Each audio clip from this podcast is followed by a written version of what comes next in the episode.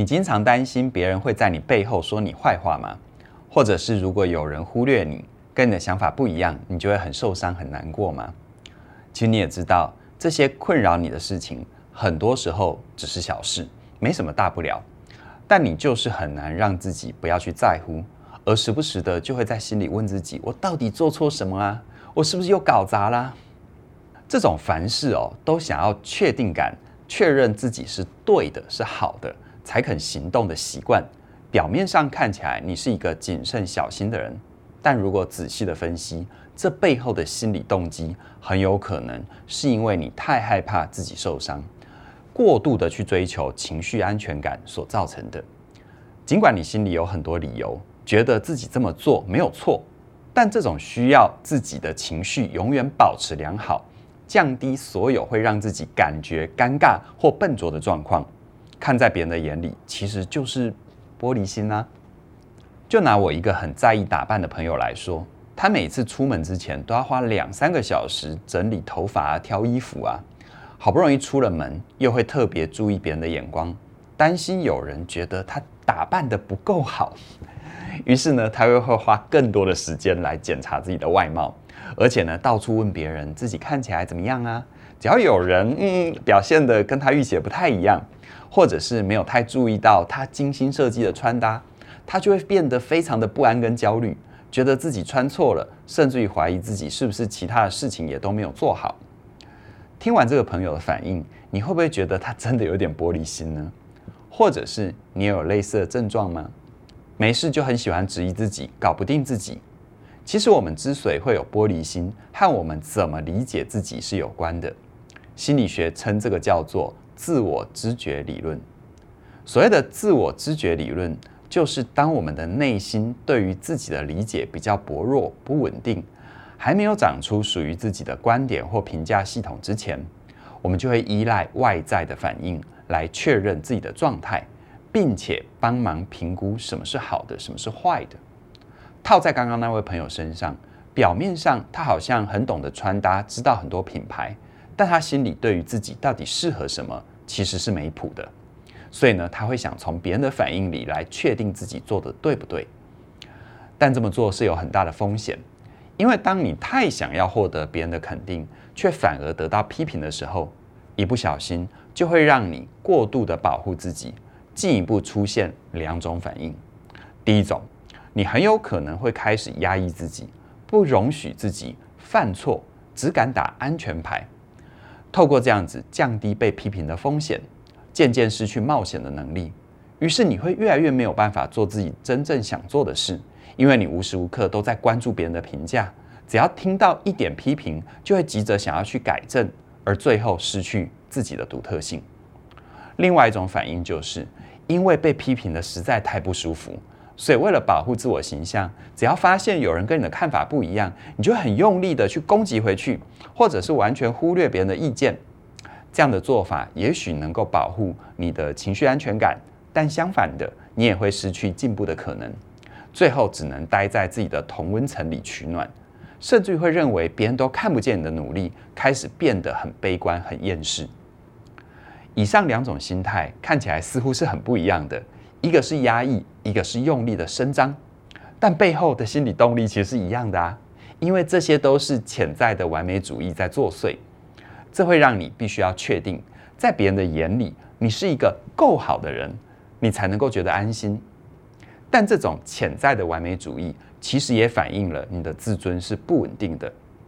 因为你对于自己没有足够的信心，没有办法肯定你自己，才让你对外界的反应这么的敏感。任何一点点的批评都会变成你的过敏源，让你全身不舒服。如果你也想要戒掉这样子过度在意别人的习惯，我在这边提供给你三个原则，让你学会能够更坦然的去面对别人的意见。第一个，你得先承认自己的不安全感，并且接纳这份情绪，明白你可以掌控的只有你的心态啊。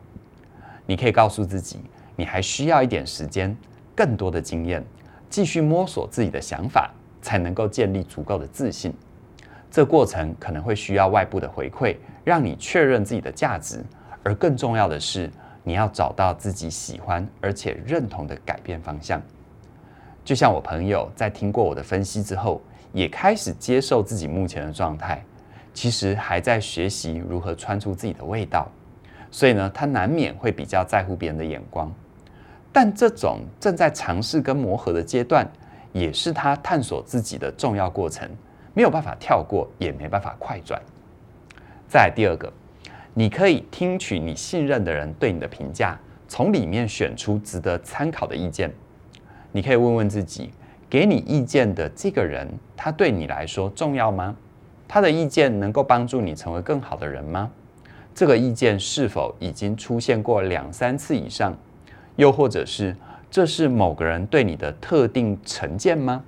试着问自己这些问题，你会慢慢发现，如果你想要变好，不是听所有人的意见，而是要懂得把焦点放对位置，你才能够更快地找到重点。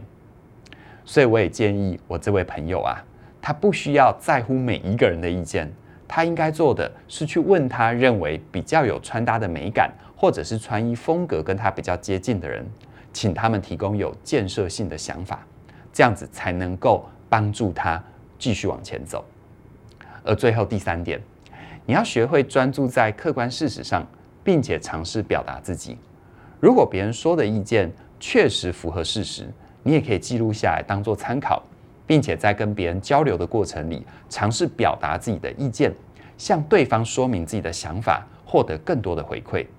同时，你也可以在这过程当中更加清楚自己是怎么想的，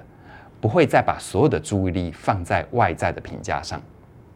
所以，我很鼓励这位朋友。先调低自己的敏感度，不要一感觉到危险就跑啊！当他懂得正面看待别人的意见，然后说出自己的想法，反而会更有机会得到进一步的说明，发现自己的盲点。最后，我们来复盘一下哦。面对别人的意见，你可以应对的三个原则：第一个，承认自己的不安全感；第二个，筛选值得参考的意见；第三个，专注在事实上，表达自己的想法。试着练习这三个原则，你就能够慢慢累积出自己的观点，有信心坚定自己的立场，并且有足够的智慧分辨外界给的回馈到底值不值得参考，一步步的长成一个有自信，同时懂得包容的人。你要记得，有问题的不是你的努力，而是过度期待别人能够完全懂得你的用心，这才是会让你痛苦的地方啊！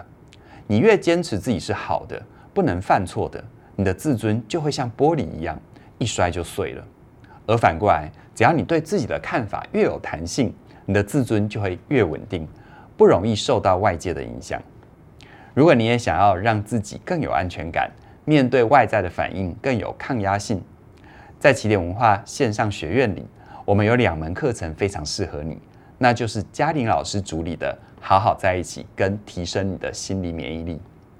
在《好好在一起》这门课程里，嘉玲老师会进一步的帮助你了解自己的过度敏感到底是怎么来的，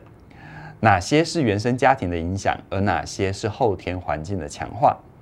而在提升你的心理免疫力里，嘉玲老师还会用系统性的步骤陪伴你改写自己的信念，让你遇到过敏源的时候就有办法第一时间透过调整想法，让心情保持平静。我相信透过学习。当你又意识到自己对别人的反应太过激烈，你就能够安顿你自己，并且提醒自己，真正让你能够安心的方法，不是想办法让别人满足自己的期待，而是打自内心对自己有喜欢、有信任，长出自己判断事物的原则。如此，你就能够勇敢地聆听自己的心，找到真正的安全感。最后，告诉你个好消息哦。我们从即日起一直到十月五号，是我们起点文化的周年庆。在这段期间，加入任何一门课程都可以有九五折，同时加入两门八八折，同时加入三门以上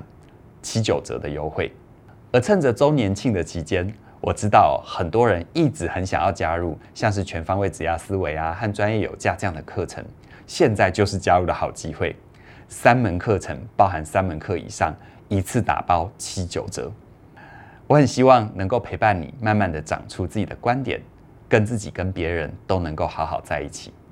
相关的课程资讯在我们的影片说明里都有连结，期待你的加入。我很希望能够在线上跟你一起前进。那么今天就跟你聊到这边了，谢谢你的收看，我们再会。